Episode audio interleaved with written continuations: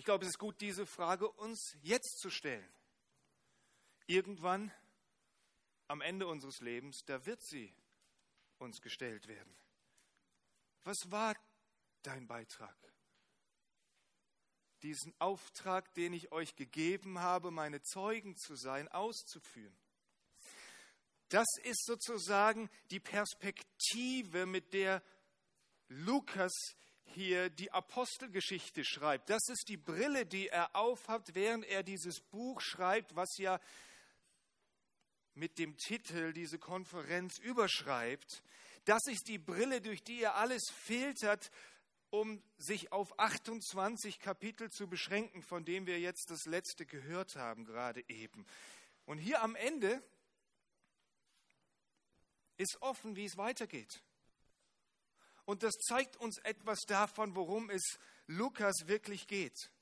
Die Apostelgeschichte ist nicht einfach nur eine Biografie von den ersten großen Helden des Christentums. Da hätten wir uns ein bisschen mehr von erhofft. Hätten wir uns erhofft, dass er ein bisschen mehr darüber schreibt, wo Paulus vielleicht seine Kindheit verbracht hat. Und vor allen Dingen diese 14 Jahre in Arabien, die im Galaterbrief erwähnt werden.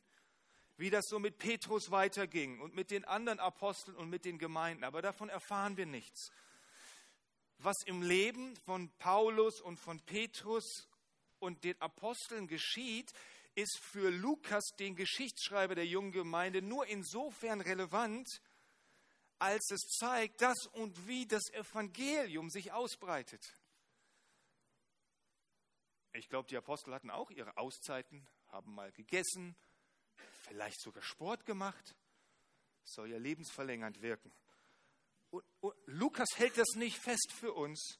Alles, was er schreibt, ist das, was relevant ist dafür, wie die Botschaft des Evangeliums sich ausbreitet. Und für unser Leben ist es gewissermaßen so ähnlich. Gott gibt dir ein, ein bestimmtes Maß an Zeit, an Energie, an Begabung, an Lebensumständen und es ist gut, die zu nehmen, die zu gebrauchen. Es ist gut, etwas damit zu tun und zu lernen und zu erleben. Aber irgendwann kommt die Frage, was davon? Was davon, was Gott dir gegeben hat für dein Leben, trägt dazu bei, dass andere von Jesus hören? Und aus dieser Perspektive will ich versuchen, uns zu ermutigen, anspornen zu lassen aus diesem letzten Kapitel der Apostelgeschichte und uns vier Antworten auf die Frage geben, mit welcher Überzeugung oder mit welcher Motivation geben wir das Evangelium weiter? Und die erste Antwort will ich geben aus den Versen 11 bis 16. Vielleicht habt ihr euch schon gewundert, warum Erik die gerade noch vorgelesen hat. So, erste Antwort, es geht um Tatsachen. So, das ist der letzte Abschnitt hier noch einmal aus dem maßgeblichen Buch darüber, wie das Evangelium sich ausbreitet und diese Verse hier, Vers 11 bis 16, die zeigen uns etwas von dem, was für Lukas sehr wichtig ist. Details. So, Vers 11. Nach drei Monaten aber fuhren wir ab in einem alexandrinischen Schiff mit dem Zeichen der Dioskuren, das auf der Insel überwintert hatte. So wir befinden uns übrigens auf der Schiffsreise von Paulus in Richtung Rom als Gefangener, wo er dann seinen Fall vor Cäsar verhandeln will. Jetzt was bringt mir diese Beschreibung von einem alexandrinischen Schiff mit dem Bug vorne einer bestimmten Galionsfigur? Ähm, der Kopf der Dioskuren, übrigens sehr bekannt in den antiken Erzählungen. Aber wen interessiert's? Ich meine, dann hätte er wirklich interessante Dinge über Paulus schreiben können und nicht diese Verse darauf verwenden. Welches Schiff wie aussah, wie ist das ermutigend für uns? Ähm, Schiffe aus Alexandria waren die typischen Transportmittel, um ähm, Lebensmittel, Getreide nach Westen zu bringen, nach Italien und der Weg führte über Rom. Und ich merke schon, ihr denkt, großartig, das war mir noch gar nicht klar. Was uns zeigt, ist, Lukas ist ein sehr, sehr gründlicher Historiker. Er zeigt, alles ist genau so passiert. Und wenn wir in dieser damaligen Zeit ungefähr gelebt hätten, wüssten wir ja, das passt. Und genauso geht das weiter in Vers 12. Und als wir in Syrakus gelandet waren, blieben wir drei Tage. Nachvollziehbar, weil Syrakus die Hauptstadt von Sizilien war, da unten bei dem Stiefel da von Italien, im Römischen Reich. Und das Besondere war, es hatte zwei Häfen und es war ein typischer Halteplatz für die Schiffsreisen von Italien. Vers 13. Von dort fuhren wir in einem Bogen und kamen nach Region. Und da nach einem Tag sich Südwind erhob, kamen wir den zweiten Tag nach Puteoli. Puteoli. So von Sizilien nach Puteoli sind knapp 300 Kilometer. In zwei Tagen ist ziemlich schnell für die damalige Zeit.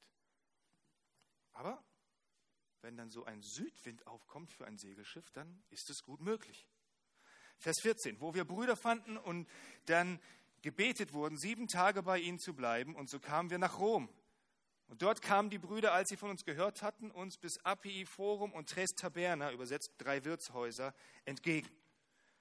Typische Rastplätze vor Rom, die Cicero schon erwähnt und bei denen es übrigens Ausgrabungen gab vor etwa 20 Jahren. Weitere Details, die uns alle zeigen, die Ausbreitung der Botschaft von Jesus ist historisch so geschehen. Genauso wie der Inhalt der Botschaft von Jesus, die derselbe Lukas schon in seinem ersten Werk, dem Lukas-Evangelium, genauso genau aufgeschrieben hat. So ist nicht einfach nur eine Sage, nicht einfach nur ein Märchen, es war einmal in einem Fernland, sondern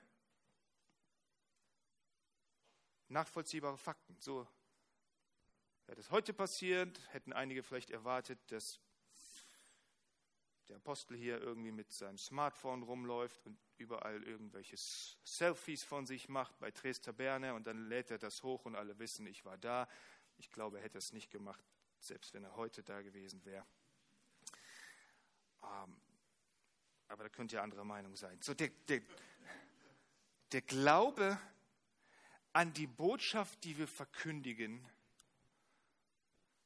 an die Ausbreitung der Botschaft in, in, in der Bewegung, in der wir stehen, ist eine geschichtliche Tatsache, die Lukas genauso gründlich aufschreibt. So, wenn dir jemand sagt, was ja mal passieren soll und mir immer wieder passiert, oh, ich glaube, die Bibel ist einfach nur, das sind Geschichten, die keiner belegen kann. Da ist doch eine ganze Menge einfach so übertragen worden und dazu gedichtet worden. Antwort, keine Chance. Nicht bei Lukas. Das ist einer der gründlichsten Geschichtsschreiber, die es überhaupt jemals gab. So, um nur ein paar moralische Ideen zu transportieren, hätte er sich diese Details sparen können. Und genau der, der diesen ausführlichen Bericht über die Ausbreitung des Evangeliums geschrieben hat, hat auch den über die Wurzeln unseres Evangeliums geschrieben. So, Manchmal passiert das, dass mir jemand sagt in einem Gespräch über den Glauben, ja, ja, aber das mit der Bibel, so richtig klar ist das ja nicht, weil die enthält doch auch ihre Fehler. Was ich dann gerne mache, wenn ich meine Bibel dabei habe, dann hole ich sie raus und sage, okay, kannst du mir gerade einen zeigen? Nur ein Beispiel. Immer Ruhe. Hat noch nie einer mir irgendein Beispiel geschafft. Aber stattdessen kann ich hingehen, schau, schau mal in so einen Text wie Apostelgeschichte 28, Vers 11 folgende oder etliche andere Texte drumherum. Kannst du mir das erklären? So, wenn du aufstehst, um intelligenten, gebildeten, kritisch denkenden, aufgeklärten Menschen den christlichen Glauben zu erklären, das ist hier einfach nur mein erstes Anliegen, dann sei gewiss, es geht um historische Tatsachen. Aber dann zweitens auch sehen wir von Vers 17 an bis Vers 22, es geht vor allen Dingen um Gott. Paulus erklärt jetzt, wo er in Rom ist, warum er von den Juden angeklagt ist und warum er sich dann vor Cäsar verteidigen will. Und er fasst das zusammen, den Kern seiner Botschaft, wofür er das hier alles durchmacht, in Vers 20. Aus diesem Grund nun habe ich euch herbeigerufen, euch zu sehen und zu euch zu reden, denn wegen der Hoffnung Israels trage ich diese Kette. So er sagt, die Hoffnung Israels ist das, was ich immer predige. Was meint er damit? Wo predigt er die Hoffnung Israels? Okay, jetzt wird es Jetzt brauchen wir ein bisschen Konzentration, aber es ist noch früh am Morgen, alle sind frisch. Die nächsten Minuten kurz durchhalten und wir, wir gehen durch ein paar Stellen aus der Apostelgeschichte, um das zu sehen. So, Apostelgeschichte 23, Vers 6. Paulus vor dem Hohen Rat. Im zweiten Teil vom Vers sagt er, ihr Brüder, ich bin ein Pharisäer, ein Sohn von Pharisäern, wegen der Hoffnung und Auferstehung der Toten werde ich gerichtet. Okay? Hoffnung, Auferstehung der Toten. Kapitel 24, Vers 15. Ich habe die Hoffnung zu Gott, die auch diese selbst hegen, das heißt die Juden, die ihn da anklagen, dass eine Auferstehung der Gerechten wie der Ungerechten sein wird. Kapitel 26, Vers 6 und Vers 8 jetzt vor Festus und Agrippa. Und nun stehe ich vor Gericht wegen der Hoffnung auf die von Gott an unsere Väter geschehene Verheißung, zu der unser zwölfstämmiges Volk unablässig Tag und Nacht Gott dienend hinzugelangen hofft.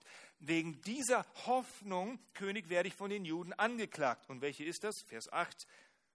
Warum wird es bei euch für etwas Unglaubliches gehalten, wenn Gott Tote auferweckt?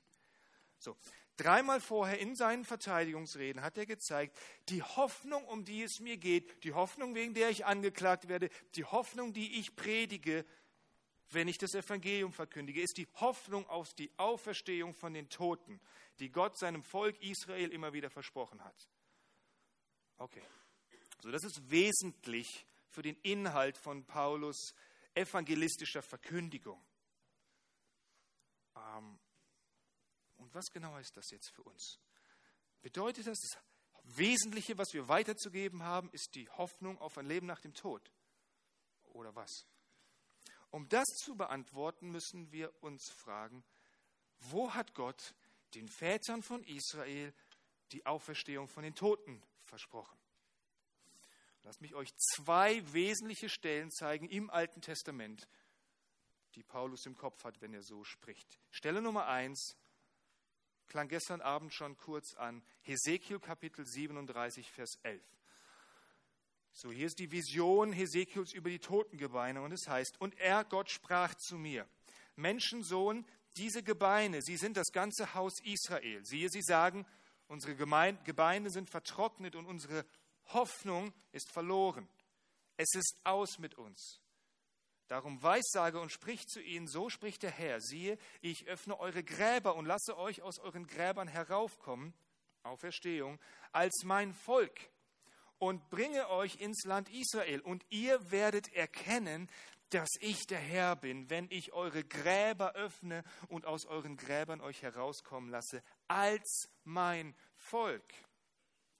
So, was hat Gott versprochen, als er Israel die Hoffnung auf die Auferstehung gab, von der Paulus spricht? Leben mit Gott. Leben in der Erkenntnis Gottes. Leben als Gottes Volk. Zweite Stelle. Hosea Kapitel 6, Vers 1. Kommt und lasst uns zum Herrn umkehren, denn er hat zerrissen, er wird uns auch heilen, er hat geschlagen, er wird uns auch verbinden, er wird uns nach zwei Tagen neu beleben, am dritten Tag uns aufrichten, Auferstehung, dass wir vor seinem Angesicht leben. Auch hier. Was ist die Hoffnung? Leben vor dem Angesicht Gottes, Leben mit Gott. So, jetzt können wir etwas entspannen wieder. Die Hoffnung, die Paulus verkündigt, die Hoffnung, die wir zu verkündigen haben, ist die Hoffnung auf Gott. Nicht einfach nur auf ein besseres Leben nach diesem Leben, nicht einfach nur die Hoffnung auf ein Leben ohne Leid, nicht einfach nur die Hoffnung auf die Befreiung von Strafe für Sünde, nicht einfach nur die Hoffnung auf Himmel statt Hölle, sondern das Wesentliche, das Schönste, das Wichtigste, was wir den Menschen anzubieten haben, ist Gott selbst. Es geht zuallererst darum, wie großartig es ist, Gott zu erleben. Wie unverschämt es ist, Gott zu ignorieren. Wie traurig, wie hoffnungslos es ist, von Gott getrennt zu sein, wie heilig Gott ist und warum er deswegen Sünde richten muss, wie unfassbar Gottes Gnade ist, dennoch Menschen zu vergeben, wie unbegreiflich es ist, dass Gott seinen Sohn unsere Strafe hat tragen lassen, wie wunderbar, wie herrlich es ist, durch Jesus die Hoffnung auf Gott zu bekommen. Wie viel Staunen, wie viel Anbetung Gott verdient, dass er so etwas tut für Menschen wie uns. Also die Botschaft des Evangeliums weiterzugeben, heißt zuallererst und vor allen Dingen die Hoffnung auf Gott weiterzugeben. Und darum heißt es dann auch hier wieder in Apostelgeschichte 28, Vers 23, dass Paulus ihnen das Reich Gottes auslegte und bezeugte. Oder Vers 31, er predigte ihnen das Reich Gottes. Jetzt, das Problem von Paulus Zuhörern war, die Hoffnung, die Gott für Israel hatte, war nicht die Hoffnung, die die meisten Israeliten hatten. Und das ist so ziemlich das Problem, das unsere Zuhörer in gewisser Weise einschließlich uns selbst heute haben. Wir Menschen hören gerne, was Gott für uns tut. Am besten die Dinge, die wir toll finden und auf die wir auch zu Recht und verständlicherweise hoffen. Aber was wir brauchen, ist nicht zuerst, was wir uns von Gott erhoffen, sondern Gott selbst und was er sich erhofft. Schaut, es ist verständlich, dass wir uns wünschen, dass Gott etwas tut gegen unsere Nöte und unsere Probleme. Und das ist auch ein realer Teil dessen, was wir mit dem Evangelium verkündigen. Aber es ist wichtig, dass wir zuallererst Gottes Perspektive hören. Und Gott sagt, das Hauptproblem hier ist nicht das, was in deinem Leben ist. Das Hauptproblem bist du. Dein Leben ist eine ziemliche Zumutung für mich. Und du brauchst einen kompletten Neustart. Und die gute Nachricht ist, ich werde das erledigen. Das Beste, was ich Gott für dich tun kann, ist, dass du mich wieder klar siehst. Das ist die wunderbare Hoffnung, die wir für Menschen haben. Aber sie ist eben erst wirklich wunderbar, wenn sie sich nicht zuallererst um uns dreht und was Gott uns bringt, sondern um Gott selbst und was er für uns bedeutet. So, wir haben nicht in allererster Linie eine wunderbare Botschaft für dein Leben, sondern eine wunderbare Botschaft über Gott. Und Gott selbst ist dann das Wunderbare und Beste, was uns im Leben passieren kann. So ist es gut und es ist wichtig, uns zu fragen und zu überlegen, was Menschen denken in unserer Zeit heute, was sie brauchen, was sie empfinden, wenn wir uns darauf vorbereiten, zu evangelisieren oder evangelistisch zu predigen. Aber wenn wir nicht über dieses Level hinauskommen, was die Menschen empfinden und erwarten, dann ist es möglich, dass durch unsere gut gemeinten Bemühungen Menschen zu einem Glauben kommen, indem sie Jesus lieben für das, was er für sie tun kann, aber nicht dafür, wer er ist. Und es ist eine Tragödie, wenn Menschen nur so über Gott denken. So noch einmal die Hoffnung, des Evangeliums zu verkündigen, heißt die Hoffnung auf Gott zu verkündigen. Und es mag sein, dass es nicht das ist, was die Menschen, mit denen wir sprechen, sich zuerst erwünschen. Es mag sein, dass sie dir Vorwürfe machen, so wie sie Paulus Vorwürfe gemacht haben. Aber wenn du dich darauf vorbereitest, das Evangelium weiterzugeben, dann lass dich nicht von dieser zweiten Überzeugung abbringen. Es geht vor allem um Gott. Und wir brauchen diese Priorität auch um den dritten Punkt einzuordnen. Ab Vers 23. Und der klingt jetzt erstmal etwas herausfordernd. Es geht nicht nur um Bekehrungen. Paulus versucht mit der Bibel Menschen von Jesus zu überzeugen, Vers 23.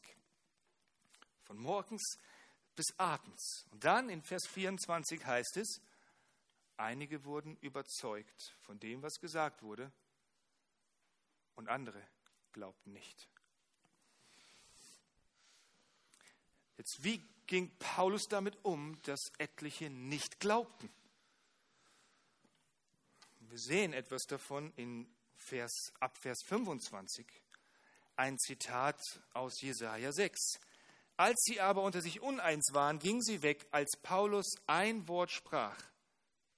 Trefflich hat der Heilige Geist durch Jesaja, dem Propheten, zu euren Vätern geredet und gesagt: Geh hin zu diesem Volk und sprich: Hören werdet ihr hören und nicht verstehen, und sehen werdet ihr sehen und nicht wahrnehmen, denn das Herz dieses Volkes ist dick geworden und mit den Ohren haben sie schwer gehört und ihre Augen haben sie verschlossen, damit sie nicht etwa mit den Augen sehen und mit den Ohren hören und mit dem Herzen verstehen und sich bekehren und ich sie heile. So sei euch nun kund, dass dieses Heil Gottes den Nationen gesandt ist. Sie werden auch hören.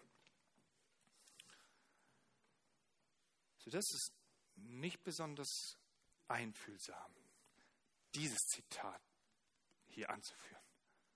So er sagt, es ist unfassbar. Ihr reißt eure Augen auf und seht nichts. Ihr hört angespannt zu und ihr versteht kein Wort. Und Paulus versteht, das, was hier vor sich geht, wenn Menschen nicht glauben, ist Gottes Angelegenheit. Das ist, was er sagt, indem er dieses Wort von Jesaja zitiert, wo Gott ihm genau das gesagt hat. Und Paulus, was tut er? ich halte mich an Gottes Plan. Was in seinem Fall heißt, ich wende mich verstärkt den Heiden zu.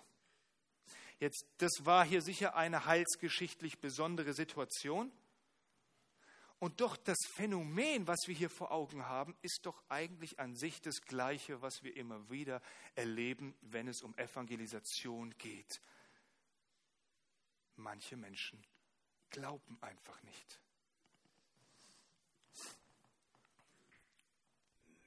Einige glauben, andere nicht. Sie lehnen es ab. Und die Frage ist doch für uns, wie gehen wir damit um?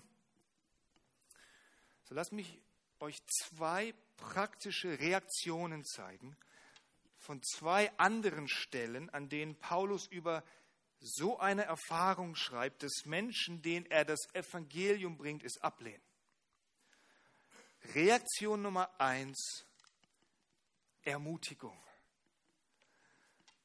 Und schlag gerne mit mir auf 2. Korintherbrief, Kapitel 2.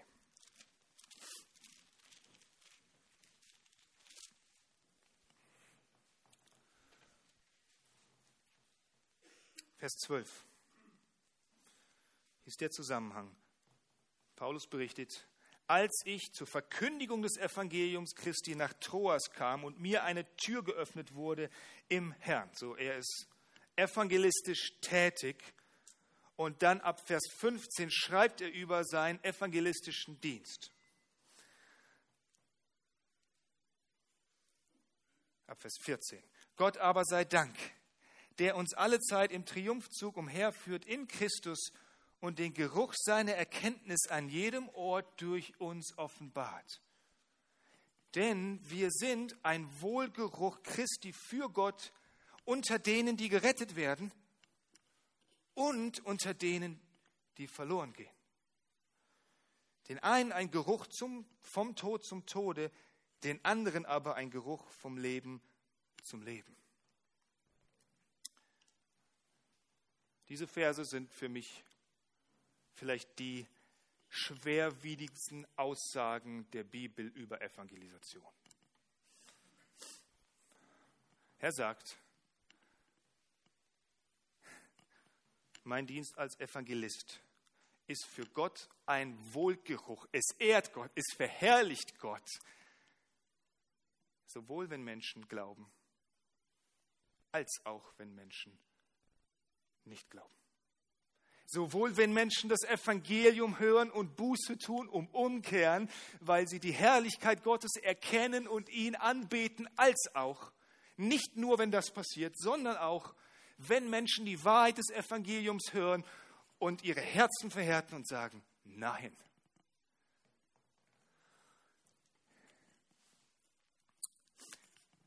Die oberste Motivation bei der Verbreitung des Evangeliums ist nicht, dass sich möglichst viele bekehren. So sehr wir uns das wünschen, so sehr wir zu Recht genau darum ringen, die oberste Motivation ist, dass das Evangelium treu verkündigt wird, dass Gott wahrhaftig gemäß seiner Offenbarung dargestellt wird. Paulus misst seinen Erfolg hier nicht an der Reaktion seiner Zuhörer. Wie viele haben die Hand gehoben? Wie viele sind nach vorne gekommen? Wie viele haben sich bekehrt oder eine Karte ausgefüllt? Wie viele glauben, das ist nicht, woran er seinen Erfolg misst? Er misst seinen Erfolg daran, ob er Gott richtig dargestellt hat und Gott durch diese Darstellung geehrt wird. Wenn Menschen daraufhin glauben und wenn Menschen daraufhin nicht glauben. Gott wird nicht dadurch geehrt wie Menschen auf deine evangelistische Bemühung, auf dein Zeugnis, auf deine Bibelarbeit, auf deine Predigt, auf dein Gespräch reagieren, sondern wie er dadurch dargestellt wird. Wenn er großartig aussieht, wenn du ihn großartig aussehen lässt, ihr erinnert euch an gestern, Gott verherrlichen als den ersten grundlegenden Punkt bei der Erklärung des Evangeliums, dann ist das ein Wohlgeruch für ihn. Unabhängig davon, wie die Menschen darauf reagieren dieser Text eine immense Ermutigung für das Thema Evangelisation. Vor einigen Jahren war ich für eine Zeit in Westafrika und verbrachte Zeit dort mit Missionaren, mehrere Monate, die unter einer unerreichten Volksgruppe dort in dem Gebiet der Sahara arbeiteten. Sehr harte Bedingungen. 30 Jahre ihres Lebens haben sie dort investiert, waren übrigens Schweizer. Vielleicht haben sie deswegen so lange ausgehalten. 30 Jahre ihres Lebens an einen der unwirklichsten Orte der Welt investiert, um eine unerreichte Volksgruppe mit dem Evangelium zu erreichen. Und ich komme dorthin, junger Mann, und nichts ist passiert. Kaum jemand zum Glauben gekommen, nicht mal eine wirkliche Gemeinde entstanden unter den drei, vier Gläubigen, die da in hunderten Kilometern Entfernung irgendwo existierten gerade mal. Und ich bin dort zwei, drei Tage und die Gruppe von Missionaren fragt mich, okay, könntest du bitte gleich unser Team treffen, könntest du dann eine Bibelandacht halten? Ich denke, ja, was, was sage ich Ihnen jetzt? Und sie sind durchgeschwitzt, sie sind ermüdet, sie sind, so dass nicht irgendwie diese Hochglanzvorstellung davon, wie Mission aussieht, wenn man 30 Jahre in der Subsahara zugebracht hat und nicht wirklich in seinen Rundbriefen schreiben kann, dass hier Hunderte zum Glauben gekommen sind. Und ich schlage diese Stelle auf, um zu zeigen, Gott wird geehrt, wenn du 30 Jahre deines Lebens in der Sahara verbringst, aus menschlicher Sicht vergeudest, um Menschen das Evangelium zu verkünden und keine Gemeinde entsteht und kaum jemand, vielleicht gar keiner zum Glauben kommt. Das hat im Übrigen auch maßgeblich Einfluss auf die Methoden, die wir verwenden, wenn wir evangelisieren. Vertrauen wir vor allen Dingen auf die Bibel und darauf, Gott aus seiner eigenen Offenbarung treu und richtig darzustellen? Oder wie viel an anderen, teilweise ja auch berechtigten, aber manchmal schnell die Überhand einnehmenden Randerscheinungen und Gestaltungsfaktoren und Mitteln sind wichtig, um zu dem obersten Ziel zu gelangen. Das entscheidet sich daran, was unser oberstes Ziel ist. Es ist unheimlich ermutigend, davon überzeugt zu sein, dass wenn du anderen von Jesus erzählst, es ist nicht deine Verantwortung, ob und wie viele Menschen sich bekehren. Vielleicht, wahrscheinlich wirst du häufig erfahren wie Paulus, sie wollen nicht hören. Unsere Verantwortung ist nicht das Ergebnis, unsere Verantwortung ist unsere Treue. Das Ergebnis ist Gottes Verantwortung. Unsere Verantwortung ist der Input. Der Output ist Gottes Verantwortung.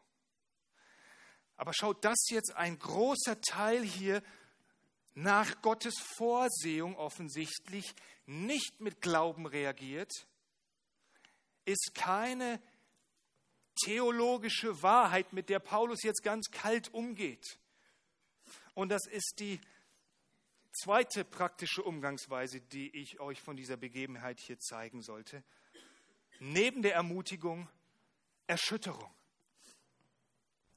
Paulus Ziel ist ja auch, dass sich möglichst viele bekehren. Genauso wie unseres. Wir wünschen uns doch, dass Menschen aus der Misere ihres Lebens zur Freude an Gott kommen. Aber man könnte ja meinen, wenn man Paulus hier in Apostelgeschichte 28, ab Vers 25 so reden hört, als sei er hier so der eiskalte Systematiker, der das einfach abrechnet und sagt, naja, seht ihr selbst schuld. Schaut, er benutzt so ähnliche Worte wie hier an einer anderen Stelle im Römerbrief. Kapitel 11, Vers 7 und 8. Was nun? Was Israel sucht, das hat es nicht erlangt, aber die Auswahl hat es erlangt. Die übrigen jedoch sind verstockt worden, wie geschrieben steht. Gott hat ihnen einen Geist der Schlafsucht gegeben, Augen, um nicht zu sehen und Ohren, um nicht zu hören, bis auf den heutigen Tag. Dieser Abschnitt hier in Römer 11 ist Teil von dem größeren Abschnitt aus Römer 9 bis 11, von dem wir gestern Abend von Felix Eschlimann so eindrücklich gehört haben. Und am Anfang von diesem größeren Abschnitt, Römer 9 bis 11, da gibt uns Paulus Einblick in seine Gefühle über diejenigen, die wir hier das Evangelium ablehnen. Römer 9 ab Vers 1. Ich sage die Wahrheit in Christus. Ich lüge nicht, wobei mein Gewissen mir Zeugnis gibt im Heiligen Geist. Und jetzt hört genau zu, dass ich große Traurigkeit habe und unaufhörlichen Schmerz in meinem Herzen. Denn ich selbst, ich habe gewünscht, verflucht zu sein, von Christus weg für meine Brüder, meine Verwandten nach dem Fleisch, die Israeliten sind. So Paulus sieht sich um und er sieht um sich herum Dutzende und Hunderte und Tausende, die so sind wie er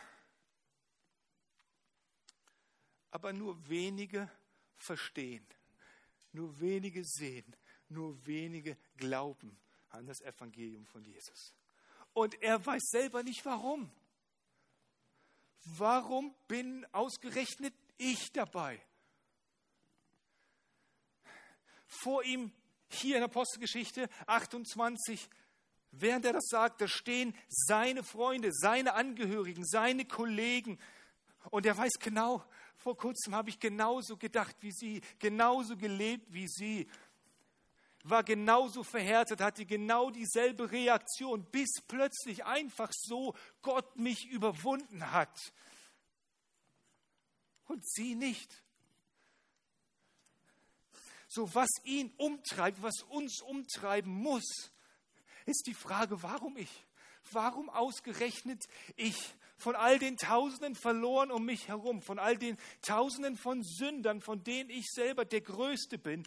Was ist mit ihm? Was ist mit ihr? Paulus schaut ihnen in die Augen, während er das hier schreibt, während das sagt. Warum glaubst du nicht? Was muss geschehen, damit du glaubst? Was muss geschehen, damit du endlich umkehrst? Was, was, was?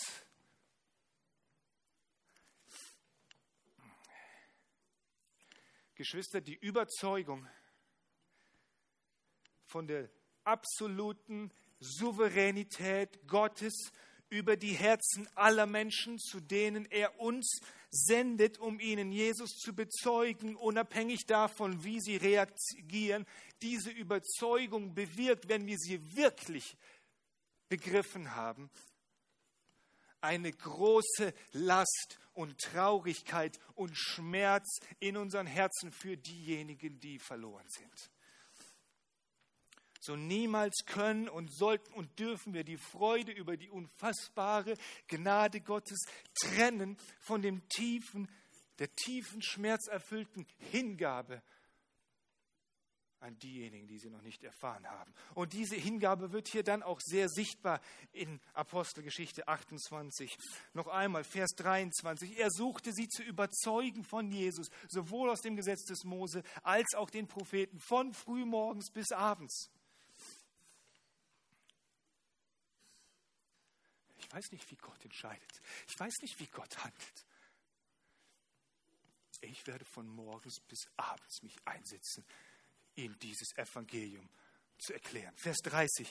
Nachdem die Juden schon abgelehnt hatten, wie schon so oft vorher im Verlauf der Apostelgeschichte, dennoch, Vers 30, er aber blieb zwei ganze Jahre in seiner eigenen Mietwohnung und nahm alle, das heißt Juden und Heiden auf, die zu ihm kamen, und er predigte das Reich Gottes und lehrte die Dinge, die den Herrn Jesus Christus betreffen, mit Freimütigkeit ungehindert. Und diese Dimension, diese Einstellung uns betrifft, dann sind wir bereit auch mit diesen letzten Versen hier für den letzten Punkt. Vers 30 und 31. Es geht nicht ohne dich. Und wenn ich das so formuliere, damit sich das einigermaßen schön parallel anhört zu den anderen drei Punkten, denn nicht um zu sagen, weil Gott dich unbedingt braucht und total auf deine Begabung angewiesen ist, sondern weil er beschlossen hat, das Evangelium durch Menschen zu Menschen zu bringen. Und das ist offensichtlich ein Grund, warum die Apostelgeschichte hier so offen endet weil die Botschaft von Jesus weiter verbreitet werden muss. Der Auftrag aus 1 Vers 8, ihr werdet meine Zeugen sein bis an der Weltende, ist noch nicht abgeschlossen. Es geht weiter und es geht nicht einfach so von selbst weiter, sondern durch diejenigen, die sich von Gott dazu gebrauchen lassen, weil Gott bestimmt hat, sein Evangelium durch Menschen zu verbreiten. Wie Ian Bounds es gesagt hat, Menschen sind Gottes Methode.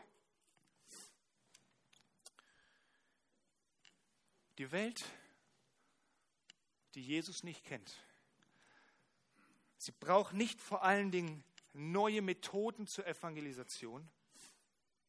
So gut und berechtigt ist es, darüber nachzudenken, wie wir in unserer Zeit und Umgebung das Evangelium gut vermitteln. Aber sie braucht vor allen Dingen Männer und Frauen, die Gott gut kennen, die seinem Weg und seinem Wort vertrauen die von seiner Leidenschaft für die Verlorenen angetrieben sind und die bereit sind, ihr Leben dafür zu investieren, dass andere die Botschaft des Evangeliums hören. Jesus selbst, niemand geringerer als er, ist uns diesen Weg vorausgegangen. Er kam voller Überzeugung in diese Welt. Er hat sein Leben gegeben, damit das Evangelium, die gute Nachricht für dich und für mich wird.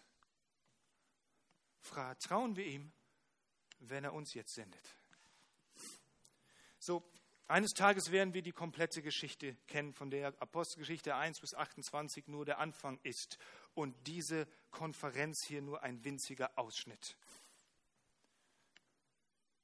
Aber es wird die Frage im Raum stehen,